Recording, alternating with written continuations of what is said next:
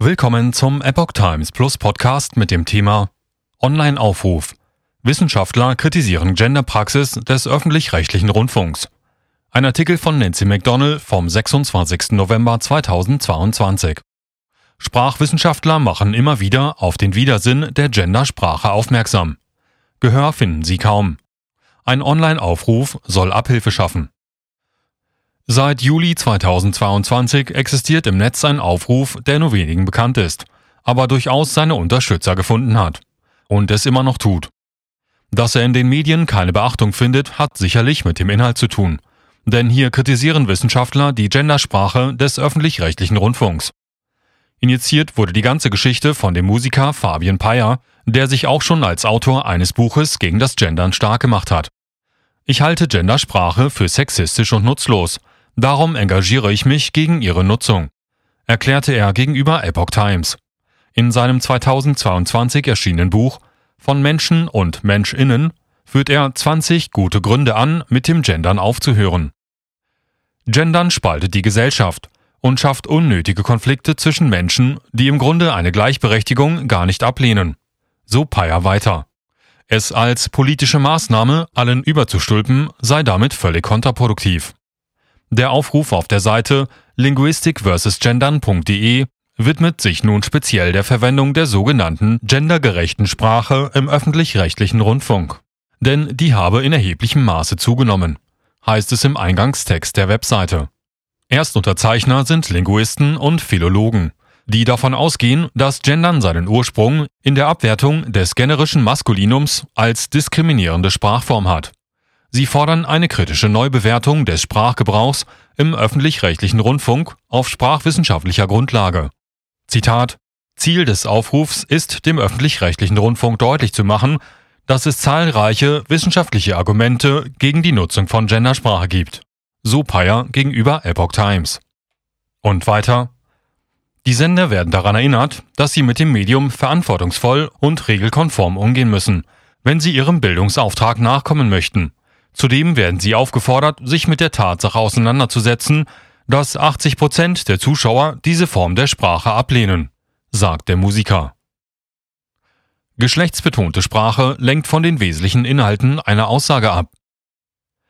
Bis Ende November 2022 haben 658 Personen diesen Aufruf unterschrieben, wobei es längst nicht nur mehr Wissenschaftler und Experten sind, die ihre Ablehnung der Gendersprache Ausdruck verleihen.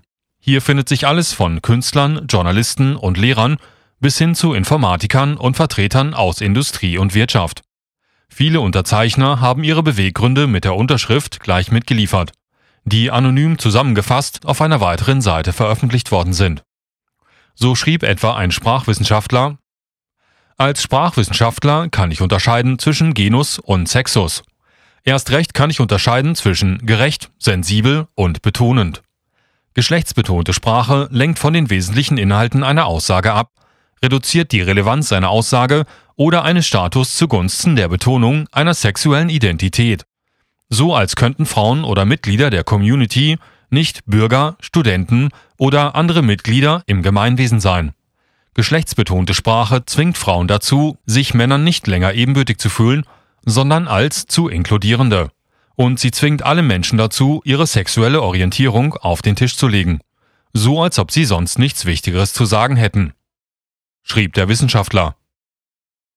Eine Unterzeichnerin schrieb, als Liebhaberin unserer deutschen Sprache finde ich diese rein ideologisch begründete, in der Sache nicht notwendige Zerstückelung und Verstümmelung des über Jahrhunderte gewachsenen Sprach- und Leseflusses unerträglich auch diesen damit aufkotierenden rein moralischen Zwang anstelle einer freien, natürlich gewachsenen Sprachentwicklung.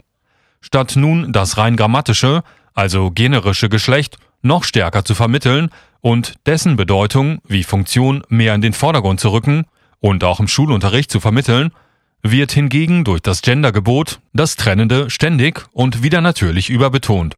Sprachliche Inklusion jedenfalls sieht anders aus, schrieb sie. Mich schmerzt der linguistische Wahnsinn der letzten Zeit.